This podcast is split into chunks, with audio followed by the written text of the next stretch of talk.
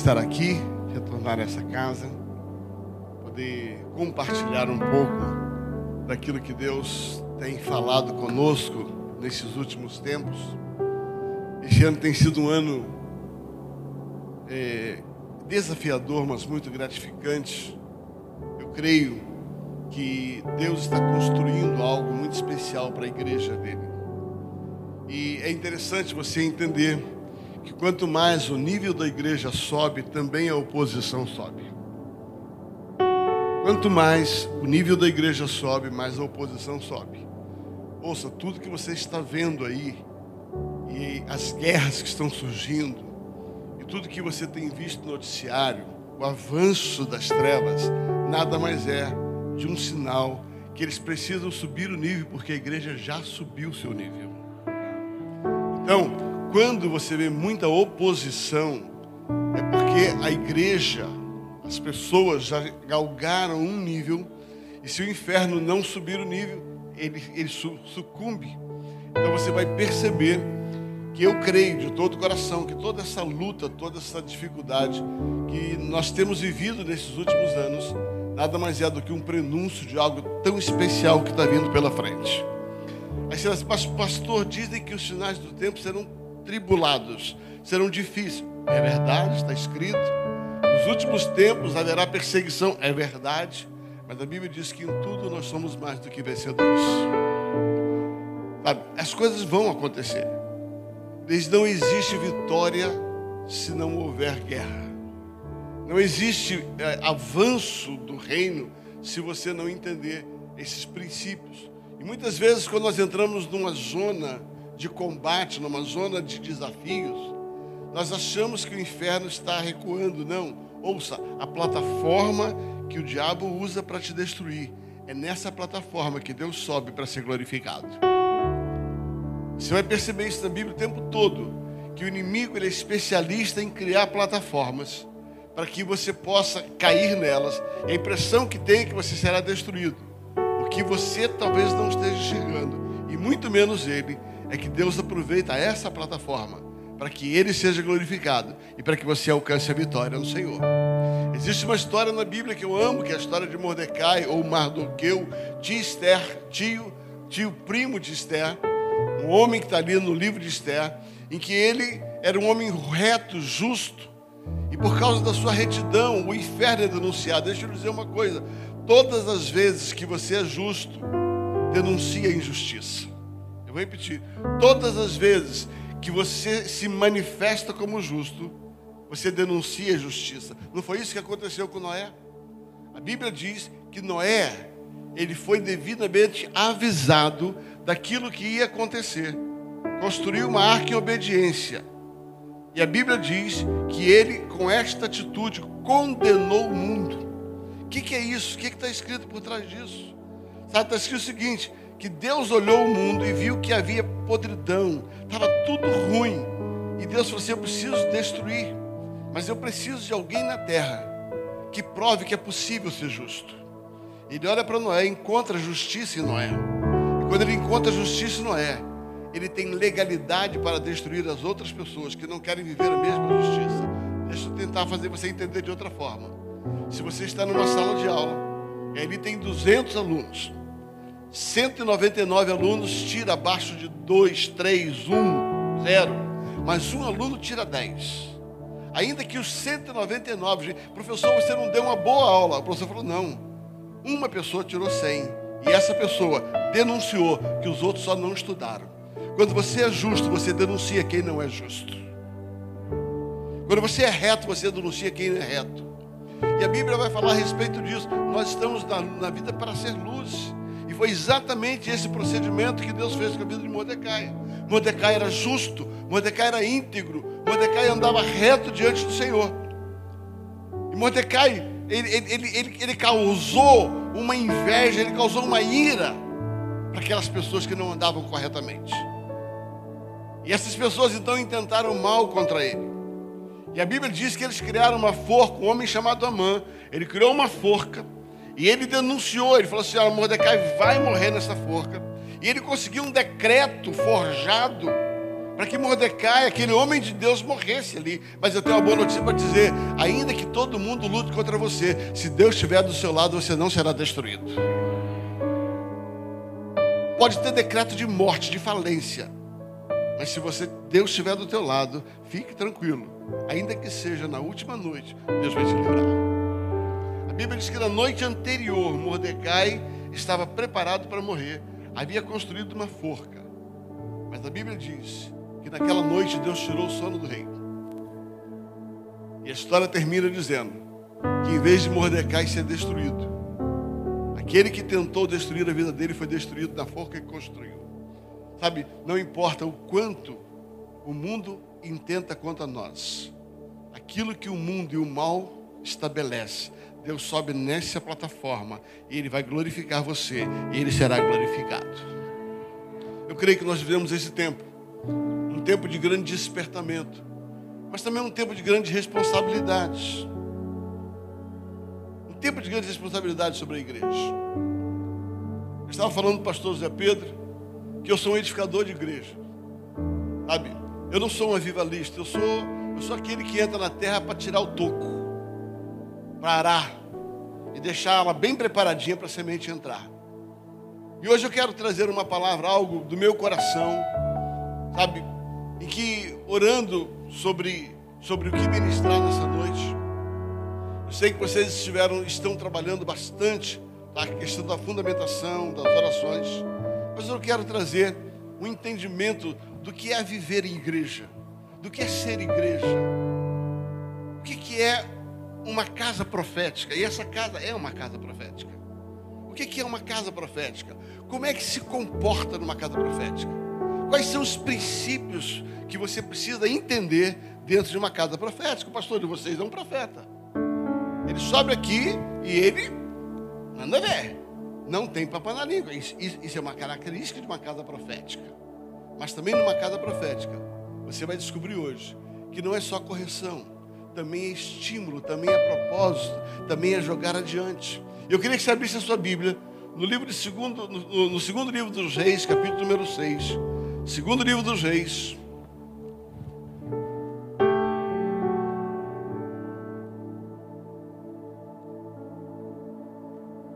Capítulo número 6.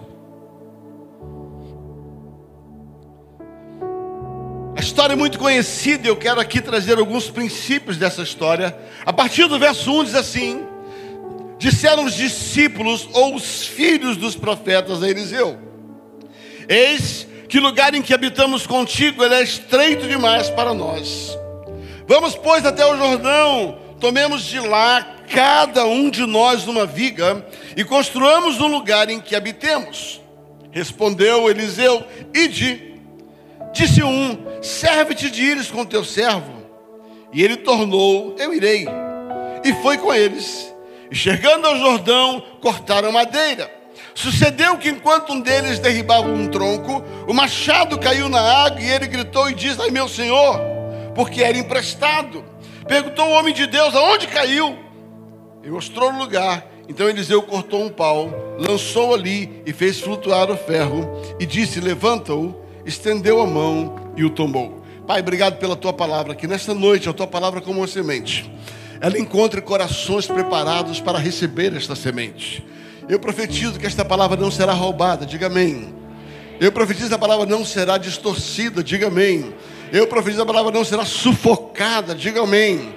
Agora levanta a mão e diga assim: Mas o meu coração é esta terra fértil, e a palavra do Senhor, ao cair no meu coração, vai produzir, segundo o propósito do Senhor, ela não será desperdiçada. Aleluia. Aleluia. Querido, casas proféticas são casas de paternidade. Repita comigo: casas proféticas são casas de paternidade. Agora, queridos, entenda, eu, eu, eu fui criado, eu fui criado por um pai muito rigoroso, mas muito amoroso. Meu pai foi um homem muito firme. Meu pai foi um homem que procurou na, na, na nossa infância introduzir valores, retidão de caráter dentro de nós.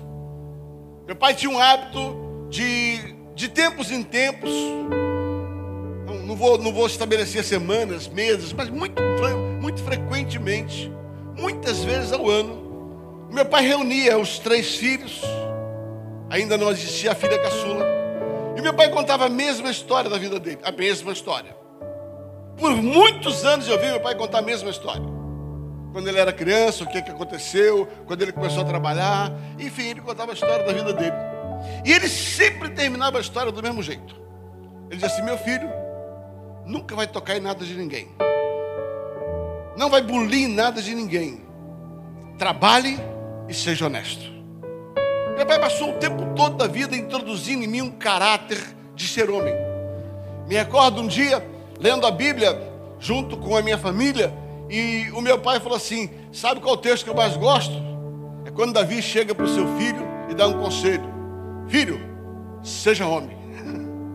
Filho, seja homem. E meu pai diz: Ser homem, ser homem é mais do que ter um, o, o sexo masculino. Ser homem é ter caráter de homem, é ter jeito de homem, é se comportar como homem.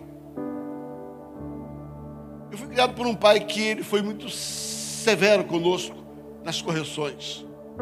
Mas meu pai foi muito amoroso. Meu pai era muito amoroso. Eu recebi do meu pai os melhores carinhos que eu podia receber. E é interessante que a mesma coisa você vai entender numa casa profética. Uma casa profética você será corrigido, mas você será amado. Porque o amor está exatamente no fato de que você precisa dar destino aos seus filhos. Hoje vemos uma geração se perdendo, porque não existe mais rigor na educação. Eu sou do, eu sou do, do time, minha mãe ainda viva com 95 anos, e que não há uma única vez que eu ligo para minha mãe que eu não digo, benção mãe. E é tudo que eu amo ouvir, a minha mãe dizendo assim, filhinho, Deus te abençoe. que preciosidade. Eu sei que Deus ouve a oração daquela mulher de 95 anos, que tem sustentado a minha vida. Sabe? E eu sei o quanto isso é importante. E uma casa profética, ela precisa entender que existem essas duas vias. As vias pelas quais nós somos educados e as vias pelas quais nós somos amados. Agora, nós não podemos confundir porque às vezes parece que quando nós somos, é, é, é, é, quando nós somos confrontados em algumas coisas, a impressão que dá é que nós não somos amados, mas nós somos amados exatamente porque somos confrontados. E você vai perceber no texto em que nós lemos, que você vai ter aqui uma orientação, uma casa profética. Contexto em que está inserida essa casa profética. Você deve lembrar da história Elias foi um dos profetas que deu início ao ministério profético.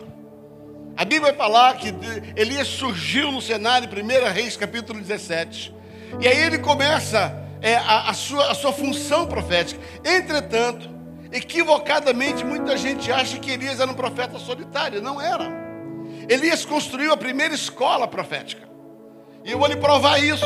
Por quê? Porque Elias começou a fazer discípulos proféticos.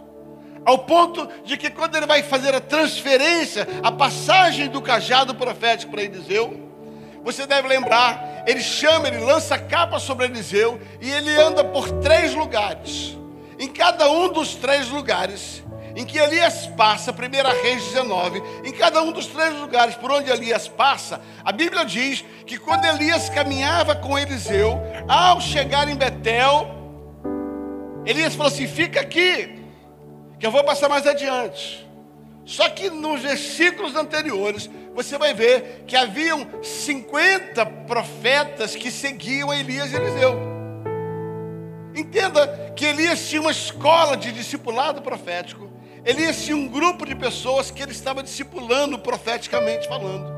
Porque não existe casa profética, casa paterna, se não houver discipulado.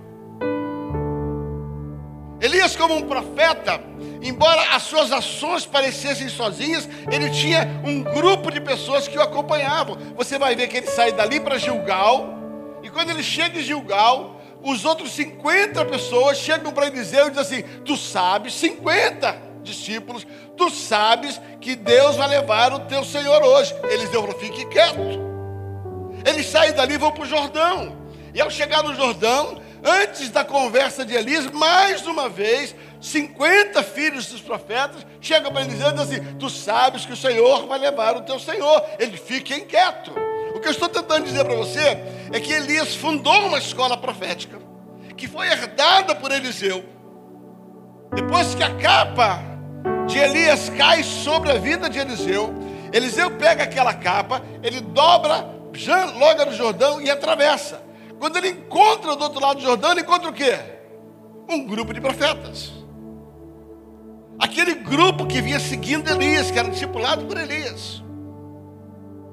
E quando ele encontra aquele grupo de profetas, aquele grupo pergunta: cadê o teu Senhor? O Senhor levou ele? Levou. Aqueles, aqueles discípulos disseram assim: Podemos procurar o corpo de Elias? Eles diziam, faz isso não, rapaz. Não vai procurar não. Aquele grupo de profetas dizia, não, mas nós queremos procurar. Passaram um tempo, procuraram, não acharam. Então esse grupo começou a seguir a Eliseu. Esse grupo começou a seguir o profeta Eliseu. Então, Elias, agora, passada a unção para Eliseu, Eliseu está com esse grupo de discípulos. Esse é o contexto um dos filhos dos discípulos, um dos discípulos dos profetas. O texto começa assim: um dos filhos dos profetas, um dos discípulos dos profetas. Eliseu então está com um grupo de pessoas que ele trazia para o seu meio, ele trazia para junto de si, para produzir a mesma identidade profética que ele tinha. Numa casa profética, o pai precisa transmitir a identidade para os filhos. Em uma casa onde existe um ambiente profético, os filhos precisam andar no DNA do pai. E Eliseu está ali fazendo o seu trabalho de paternidade profética. E me chama muita atenção quando um dos discípulos, um daqueles que andavam na igreja de Eliseu, na casa de Eliseu, no ministério de Eliseu, ele chega para Eliseu e diz assim: Eliseu, eis que o lugar em que estamos contigo, ele é estreito demais aqui eu queria começar a fazer algo que você entenderá. O bom líder, o bom pai espiritual, é aquele que treina seus filhos para ouvir a Deus assim como ele ouve. Eu vou repetir. Um pai espiritual, o seu objetivo é treinar os seus filhos para que eles possam ter a mesma intimidade que ele tem com Deus quando o vosso pastor lhe incentiva a participar do intenso, ele só está dizendo assim: gente, não tem jeito, só, tá, só vai dar certo se você entrar nessa visão. Se você tiver a visão do DNA, se você entender a importância do seu relacionamento com Deus. Isso é transmissão profética. Isso aqui é transmissão de DNA. E Deus começa então a, a, a me ensinar algumas coisas a respeito disso. Existem pais que treinam tão bem seus filhos, que esses filhos são capazes de ver aquilo que o pai ainda não viu. Meu Deus do céu. Eu vou repetir. Não tem nada que realize mais um pastor. Ouça o que eu vou dizer para vocês. Não tem nada que realize mais um pastor. Não tem nada que realize mais um pai do que perceber que o seu filho entrou num nível que ele conseguiu ouvir algo de Deus que ele ainda não tinha ouvido. Sabe por quê? Pastor José Pedro, porque eu descobri que Deus fala prioritariamente com o líder, mas não fala exclusivamente com o líder. Eu vou repetir. Eu vou, Deus fala prioritariamente com o líder, mas Deus não fala exclusivamente com o líder. E se você quer aprender a ouvir a Deus, você vai ter que aprender a andar debaixo da paternidade da casa. Se você não entrar debaixo da paternidade, aquilo que o seu líder carrega não desce sobre você. Salmo 133. Porque a união é como um óleo que desce da cabeça para a barba, que desce da barba para a gola, desce da gola para a orla. Ouça, a unção não sobe, a unção desce.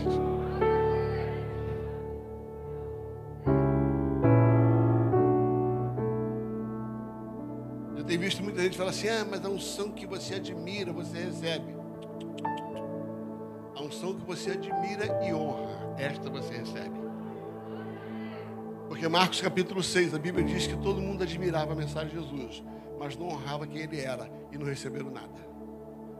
Então não adianta ficar de elogios, admirando o que é feito, se não existe honra com quem está fazendo. Vemos uma geração que não tem nenhuma dificuldade de reconhecer o valor da mensagem, mas também não tem nenhuma dificuldade de meter o pau no mensageiro. Eu não entendo. A mesma boca que elogia a mensagem condena mensageiro. Eu não consigo entender isso. O que me chama a atenção no texto é que aquele filho que estava sendo treinado por Eliseu, naquele ambiente profético, naquela casa profética, Deus atentou para a vida dele. E Deus olhou para ele e Deus revelou algo para ele que nem Eliseu tinha sido revelado. Que, que Eliseu não percebeu que o lugar estava estranho demais? Sabe por quê? Porque algumas coisas Deus vai revelar para um dos filhos, para que a casa possa viver. Deixa eu provar para você isso. Deixa eu provar para você algo aqui. Paulo se converte. O Saulo se converte. Atos capítulo 6. Quando Saulo se converte, quem aparece para ele? Quem aparece pessoalmente para ele? Jesus.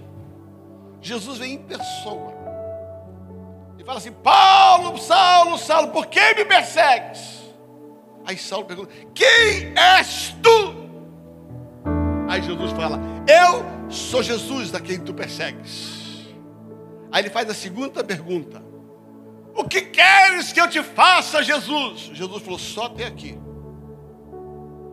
Agora, para você terminar de ouvir, você vai ter que ir até a minha igreja, lá onde está Ananias. Porque quando o líder só aprende a ouvir a Deus, mas não aprende a ouvir as outras pessoas, ele se torna soberbo. Sabe por que Jesus não fala tudo com uma pessoa só? Sabe por que Jesus não fala tudo com uma pessoa só? Porque uma das características da liderança de Jesus é que ele tinha toda a revelação do céu, mas ele ouvia as pessoas na terra. Por que, que ele fazia algumas perguntas para os seus discípulos?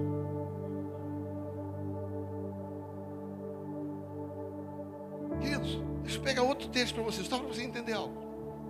Pedro, Pedro, está lá tendo a sua experiência sobrenatural.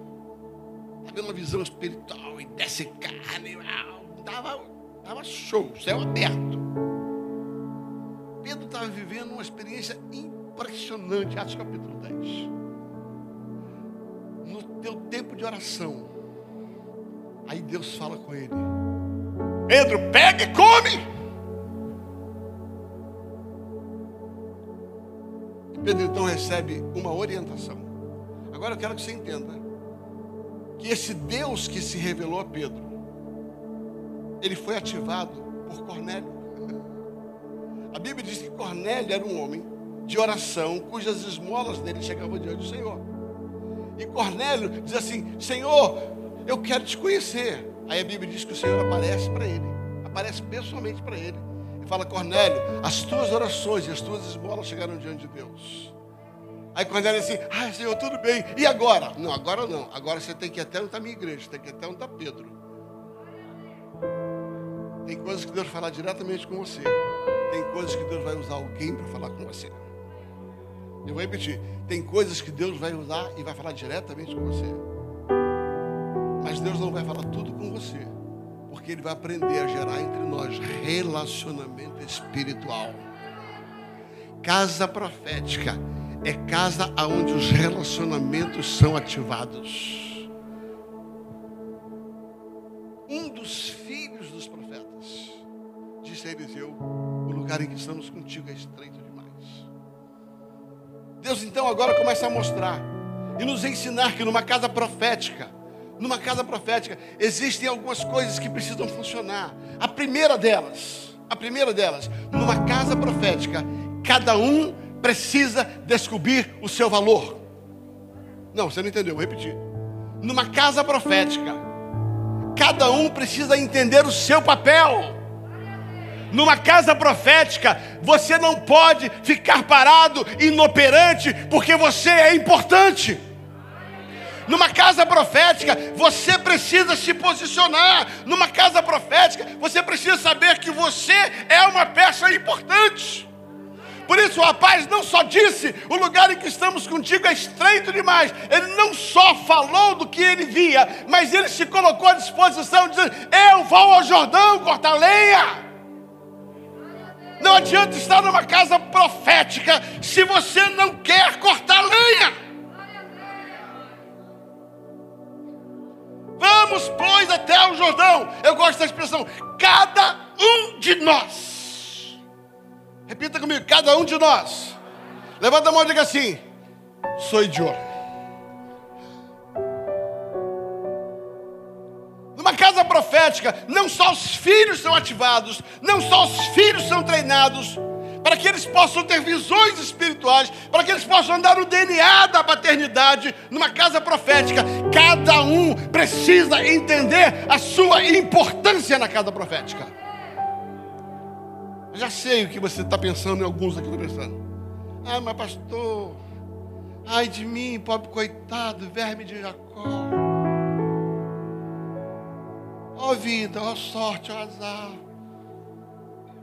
Eu nem sei ler direito. Eu não estudei. Sei pegar. Ouça bem. Há uns anos atrás, Deus me deu uma experiência para nunca mais esquecer a respeito disso. Já tenho contado em alguns lugares. Nós estávamos para abrir a nossa primeira igreja nos Estados Unidos em Dallas. E eu estava muito feliz da vida.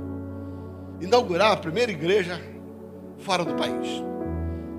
A minha filha estava estudando no Kansas, no IHOP. Tinha dois anos que eu não via minha filha. Então eu marquei a inauguração da igreja perto do aniversário dela. Eu falei, vou ver minha filha, comemora o aniversário, inaugura a igreja. E eu descobri que tinha um curso que eu queria fazer também na mesma época. Então eu falei: fechou, fechou.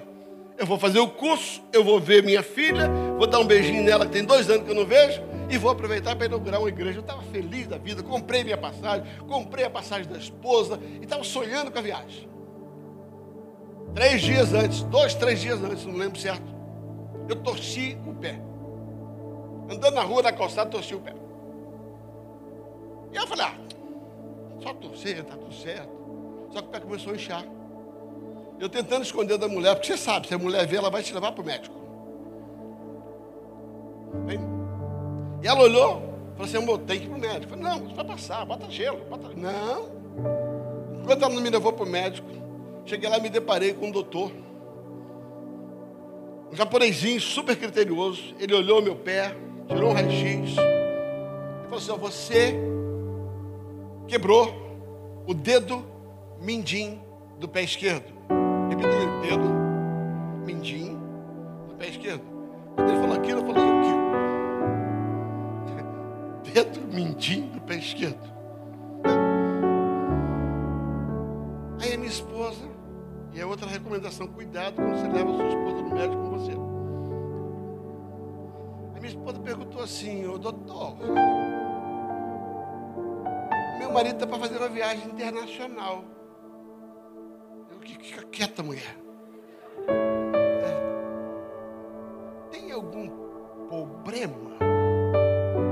Rapaz, me perdoe os médicos presentes.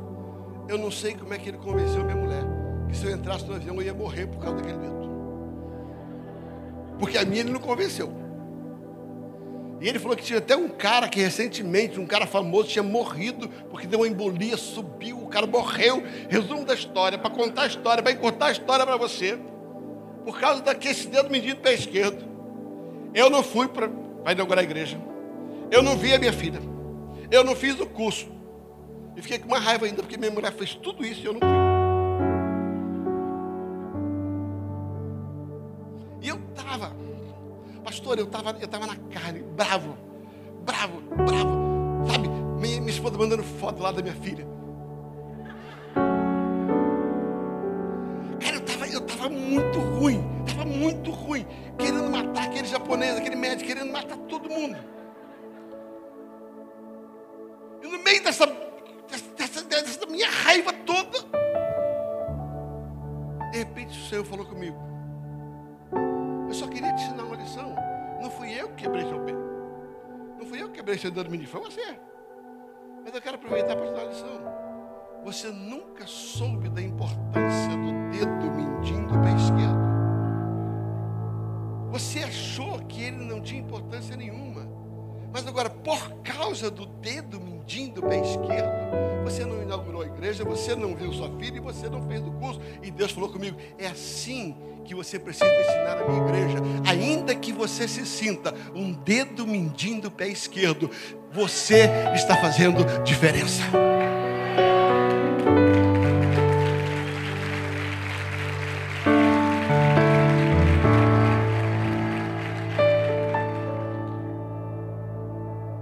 Para mudar a sua, a sua mentalidade, se você é um dedo menino do pé esquerdo ou se você é uma mão. Eu só quero dizer que não importa qual parte do corpo você é, você é importante, você tem que saber o seu lugar. Não existe como ampliar uma casa profética. A ordem é: o lugar em que estamos contigo é estreito demais. Querido, eu quero dizer para você: para essa casa chegar ao propósito profético que está no coração dos seus pastores, você vai ter que entender que não importa o que você pensa de você, você é importante. Quando você lê o texto ali em 1 Coríntios, quando fala a respeito do corpo, ele vai dizer assim: saiba que aqueles que parecem ter o menor valor, está escrito lá, Paulo escreve sobre isso. Aquele que parece ter o menor valor, eles também são importantes. Eu tenho algo para dizer para você que está me ouvindo, que é membro desta casa profética. Você tem valor, você é importante. Esta obra precisa de você. Não tem como a casa profética avançar enquanto cada um não cortar o seu pedaço.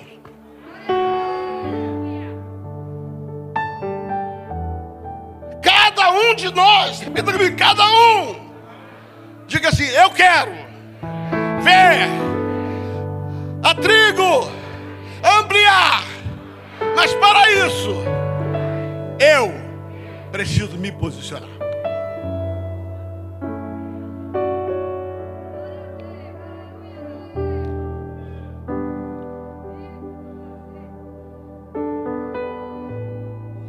A outra lição que esse texto me dá é que depois que você aprender a se posicionar, para ampliar a casa, depois que você aprender o seu valor, para que essa casa possa chegar ao propósito profético dela, você vai ter que aprender o valor do seu irmão. A Bíblia diz: vamos até o Jordão, cada um de nós. O que o texto está dizendo é que não se amplia a casa sozinho.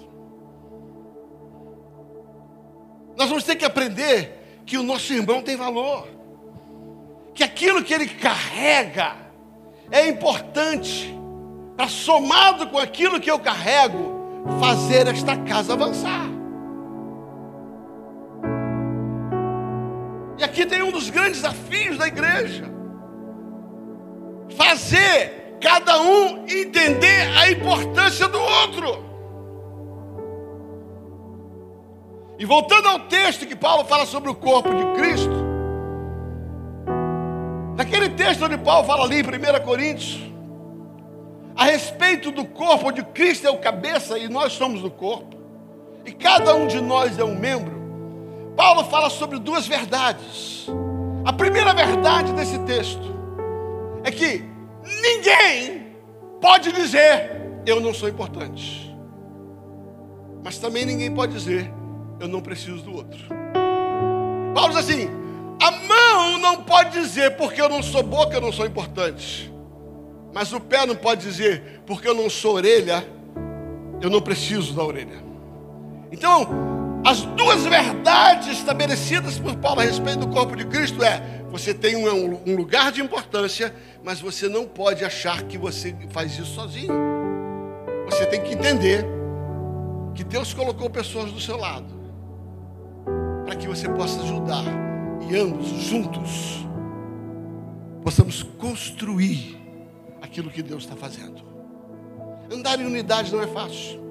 Andar em respeito aos outros não é fácil. Mesmo o Salmo 133, que fala a respeito da unção, que desce da cabeça, que primeiro vem para cima para depois descer. Esse mesmo Salmo 133, ele fala sobre duas verdades da união. Se você olhar Salmo 133, ele começa dizendo assim: Ó quão bom, repita comigo, ó quão bom e quão suave é que os irmãos vivem em união, vivem unido. Como é que termina o Salmo? Porque neste lugar Deus ordena a bênção. Deus está dizendo assim, nesse lugar de união, nesse lugar de reconhecimento da importância do outro, nesse lugar de unidade, Deus ordena a bênção. Só que entre o versículo 1, que fala sobre a união, e o versículo final, que fala sobre a bênção, está duas estruturas do que é a união. Ele fala assim, porque a união é como um óleo. Fala comigo, a união é semelhante ao óleo. Tá? Olha lá, como. Ela, volta lá, volta, volta um versículo, do 2. Porque é como o óleo precioso. A união é como o óleo precioso. A união é como o óleo precioso. Que desceu sobre a cabeça, qual desce para a barba, a barba de Arão. Quando você entender, para você entender a união, você vai ter que entender o óleo. É isso que ele está dizendo. Entenda o óleo que ungiu Arão e você vai entender o que é união. Quando você vai ali no Pentateuco para estudar a respeito do óleo, você vai ver que ali existiam quatro essências: canela, cálamo, aromático, e havia ali quatro essências. E eu fiz um estudo rápido e descobri que cada uma dessas quatro essências era de uma nação diferente, era de um solo diferente, era de um tamanho diferente, era de um fruto diferente, era de uma cor de flor diferente, e Deus pega quatro coisas diferentes, manda botar num lugar, misturar e diz: Este é o óleo que vai ungir Arão, que é igual à união. Ou seja, união é quando você entende que as pessoas são diferentes, mas juntas elas servem um propósito.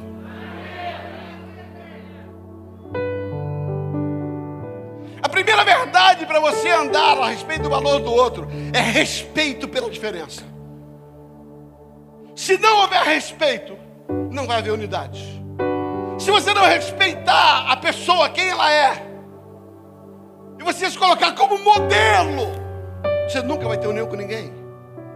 Nem no casamento funciona isso, muito mais dentro de uma igreja.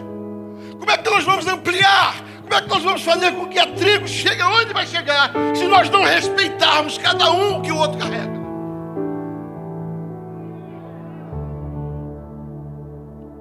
Quando eu digo nós, porque eu me entendo, me vejo, me vejo como parceiro desse trabalho. Mas a segunda verdade é que não existe como você entender o valor do outro, a importância do outro, se você não for humilde. Fala comigo. Respeito e humildade. Diga assim: respeito e humildade. As duas recomendações bíblicas para você viver em união. Pastor, onde é que está no texto? Porque, diga fala assim: é por causa do óleo. Fala do óleo. Bota aqui. Que vem da cabeça. Fala assim: que desce para a barba. Que desce para a gola. Que desce. Ei, você quer andar com os outros? Desce. Desce. Desce. Desce. Desce. Sai do salto. Sai do teu salto. Não tem como o Senhor ampliar uma casa se não houver um entendimento de quem eu sou importante, mas o entendimento de que meu irmão também é importante. Neemias construiu o um muro em 56 dias.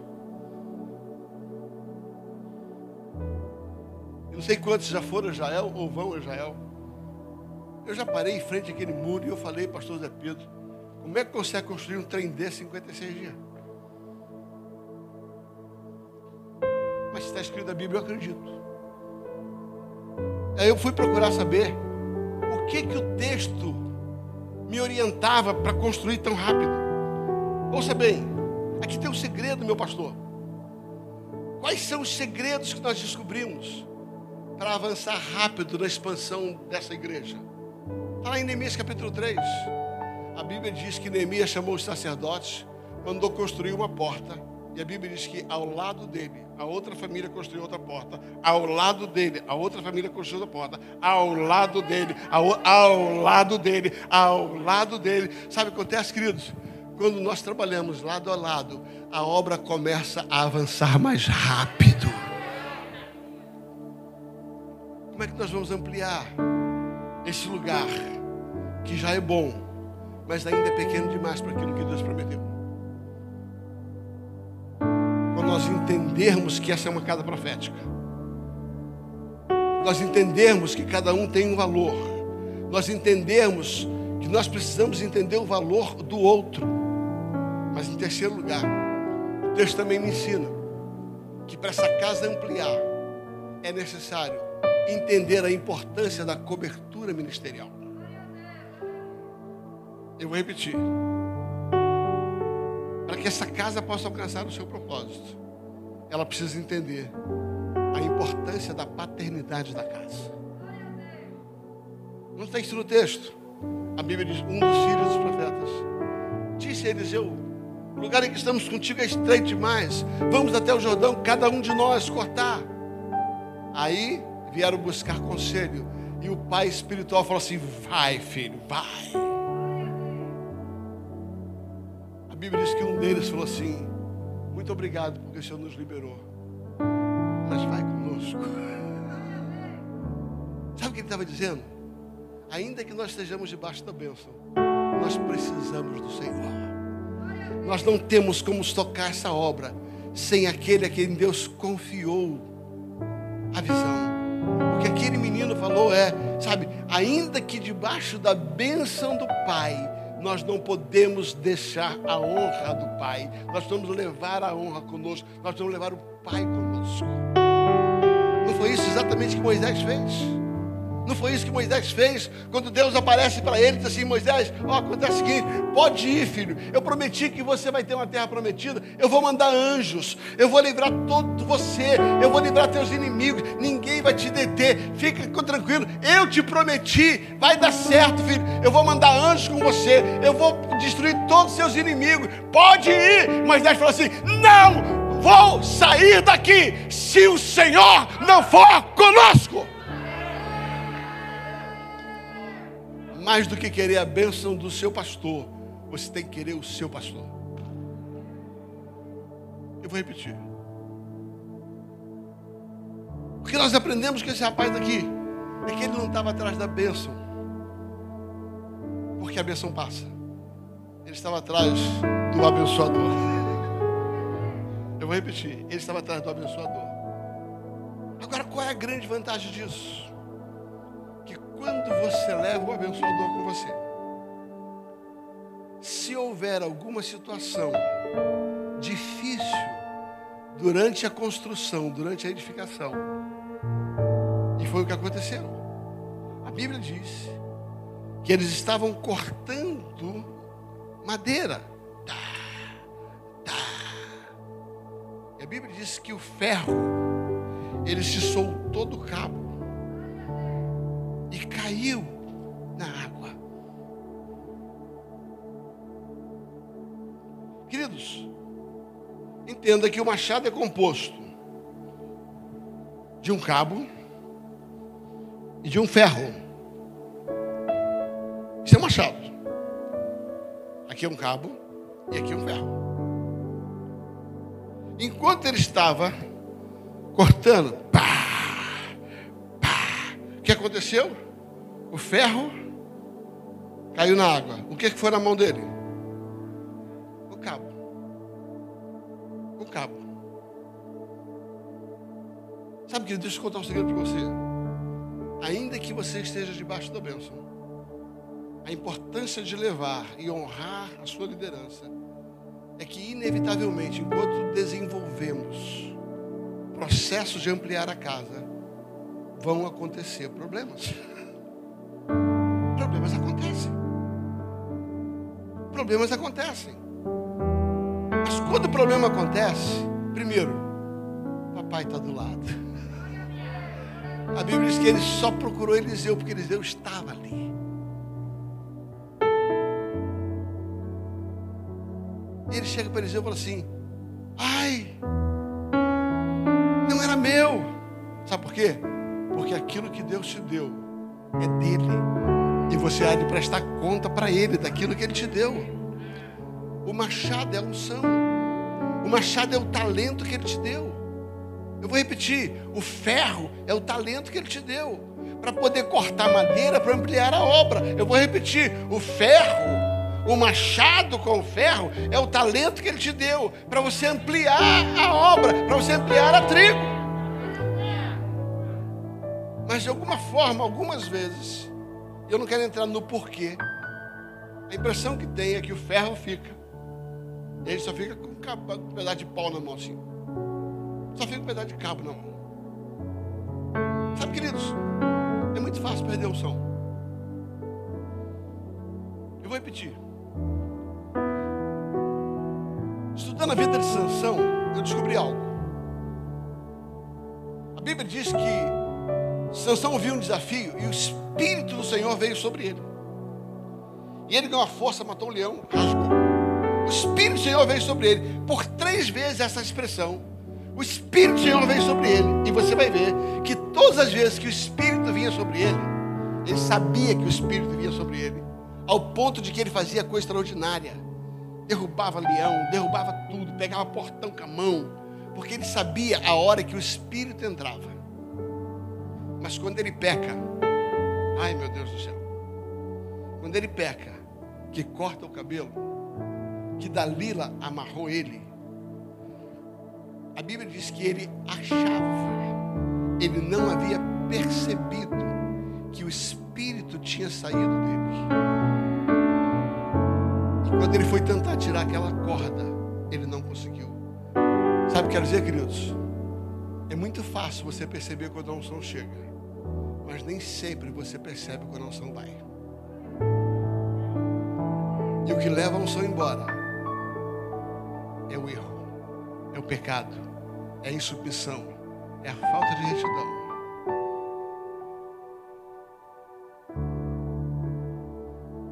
A Bíblia diz que enquanto um dos filhos cortava madeira. Pá, pá. O ferro caiu. E ele ficou com um pedaço de pau na mão. Sabe o que eu sei, queridos? Agora, por favor, entenda. Que eu vou dizer muito, com muita unção e muito amor. O problema é que ao longo dos meus 40 anos de ministério, eu tenho visto pessoas largarem o ferro dela lá na igreja X e vir para outra igreja só com um pedaço de pau na mão.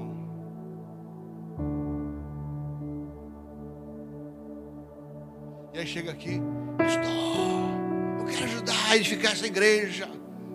Aí o pastor, vai lá, vai. E ele fica, pá, pá. Fala comigo, pau não corta pau. O que corta pau é o ferro.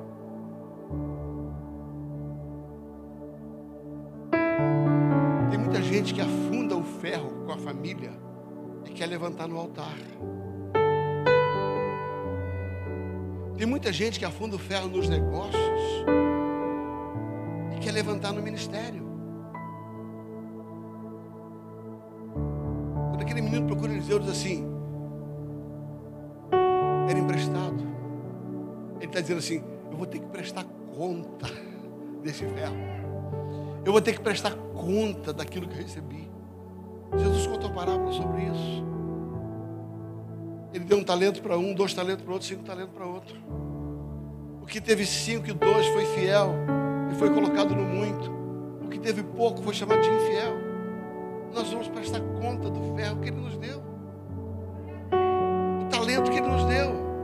Você vai prestar conta do talento que Ele te deu. Agora, o que você está fazendo com o ferro? Aonde está o seu ferro? Porque ele não é seu, você vai ter que prestar conta dele. Aí Eliseu estabelece um princípio. Ele pergunta: Ouça bem, o ferro só afunda aonde ele caiu. Ele pergunta: aonde caiu?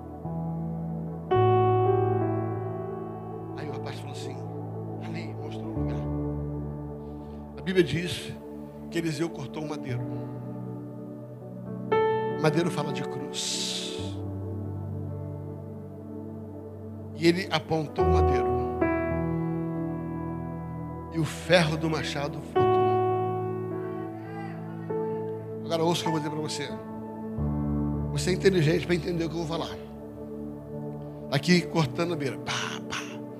Quando esse ferro sai, ele não vai cair na beirinha. Ele cai mais para lá. A hora que o ferro levantou, a hora que o ferro levantou, ficou em cima d'água, não era filme de Hollywood, que o ferro levanta e vem para sua mão. Ele falou assim: pega. Porque quem tem que pegar o ferro que perdeu é você. Não pensa que Deus vai te devolver o ferro. É você que tem que pegar.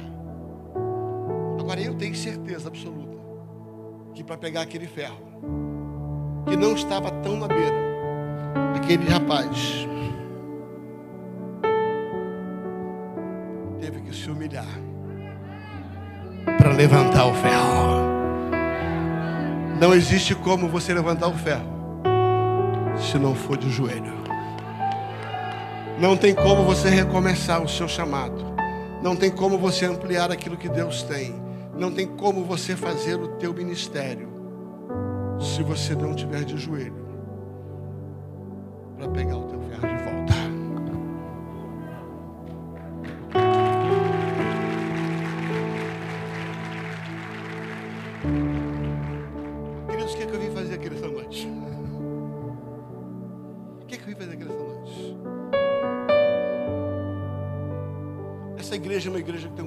Enorme. E eu profetizo que o lugar em que vocês estão, embora muito bonito, muito grande, é pequeno demais para vocês. Agora Deus precisa colocar isso na sua visão, não só na sua boca, no seu coração, ao ponto de você poder declarar: Pastora Elza, Pastor José Pedro, eu enxergo que tem mais. Eu enxergo que a gente pode ir mais longe. Eu acredito que nós vamos mais longe. A segunda coisa, conte comigo, porque eu sei que eu sou importante. A terceira coisa, eu vou valorizar o meu irmão, porque ele vai me ajudar a construir. Terceiro, eu vou honrar as minhas autoridades, porque sem eles não tem trabalho à frente. E finalmente, eu serei humilde para todas as vezes que o ferro cair, me ajoelhar para levantar. Eu queria que você ficasse em pé.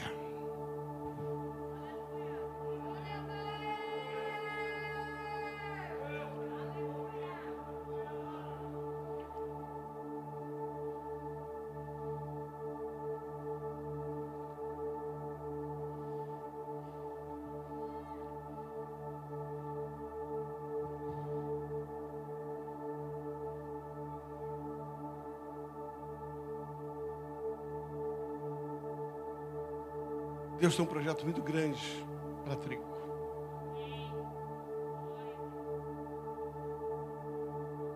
Os planos do Senhor para essa casa só começaram.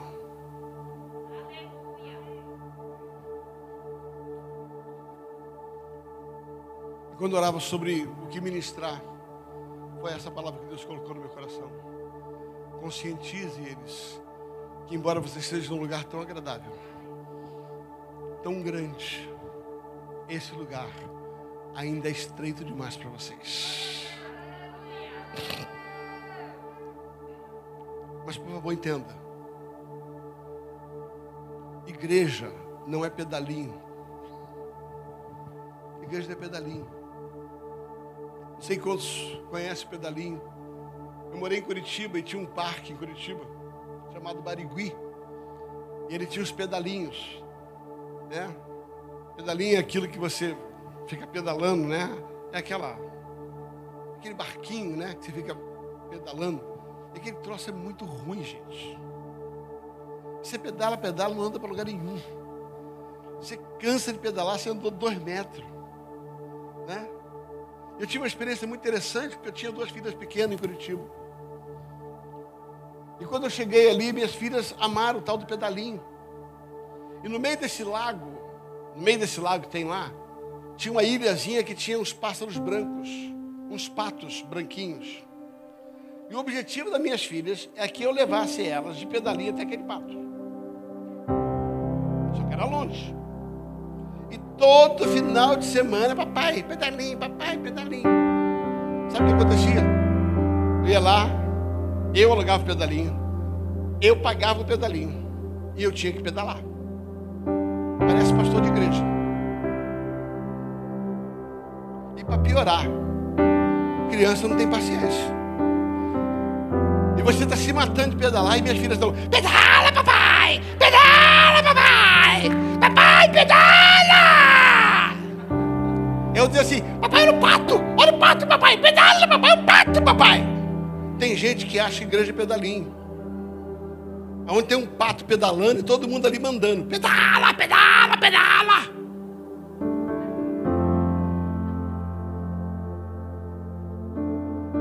Eu descobri que igreja é como barco a remo. Se eu tive uma péssima experiência com pedalinho, eu tive uma excelente experiência com remo. Quando jovem, eu remei no clube de regata do Flamengo, quando eu morava no Rio de Janeiro. E eu remava numa modalidade chamada oito com que é uma modalidade olímpica. São oito remadores e um timoneiro. E nós treinamos muito, porque precisa haver uma sincronia. Na hora que a pá entra na água, na hora que puxa a pá, na hora que sai a pá. Se você fizer qualquer movimento errado, um dos oito fizer um movimento errado, o barco vira, o barco tomba. Então, antes de entrar na competição, a gente passa muito tempo treinando. Primeiro, levanta a pá, anda com a pá, desce a pá, puxa a pá, levanta a pá, vira a pá, desce a pá. Você passa tempos e tempos, sabe, numa banheira treinando. Até que eles tenham a perfeita harmonia. Um dependendo do outro. E depois a gente começa a fazer isso. Até que finalmente é colocado um timoneiro. O timoneiro é um pequeno garoto que vai na frente do barco. E esse garoto ele vai dando ritmo. Hop 1. Um. Essa, é, essa é a assim, hop 1. Um. Cada comando desse é uma forma de andar com remo. Ele hop 1, um, hop 1. Um. E esse timoneiro é quem dá o ritmo do avanço. Quando ele percebe que é possível colocar mais força, ele vai hop 1, um, hop 1, um, hop. Quando ele vê que todo mundo está cansado, ele começa hop um, hub um. Eu tenho uma palavra para te dizer: igreja não é pedalinho, onde fica um pato pedalando e todo mundo torcendo. Igreja é barca remo, onde cada um pega o seu pedaço de madeira, onde cada um pega o seu remo. E nós temos um timoneiro que está dando o ritmo do crescimento, chama-se Espírito Santo, e ele vai dizendo: hub um, hub um, hub um. Igreja é um barco a remo, aonde cada um pega o seu remo e o timoneiro vai dando o ritmo do avançar. Vamos até o Jordão, cada um de nós vamos pegar o nosso remo. Essa é uma noite de você entender que existe um remo à sua disposição. Para que esse ministério avance. E o avanço desse ministério será o seu avanço. Quando a Bíblia diz assim: orai por Jerusalém, para que Jerusalém vá bem.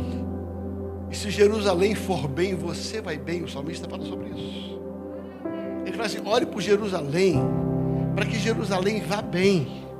Porque quando você ora para Jerusalém bem, você vai bem. Ele está falando sobre a igreja. Quando você faz a sua parte para a igreja ir bem, a sua vida vai bem. Quando você coopera para que a igreja avance, você vai avançar. Porque a unção que Deus derrama sobre a igreja vai para a sua casa, vai para o seu negócio, vai para tudo que você constrói. Vontade de entrar dentro do coração de cada um de vocês e imprimir. Ei, você está numa casa profética. E uma casa profética, uma casa de paternidade, onde o prazer do pai está em ouvir que eles, os filhos estão crescendo, ao ponto de ouvir a Deus. O prazer do pai é perceber que cada um, cada um entendeu o seu papel. O prazer de um pai espiritual é perceber que cada um entendeu a importância do outro. O prazer de um pai espiritual é perceber que cada um entendeu a importância dele.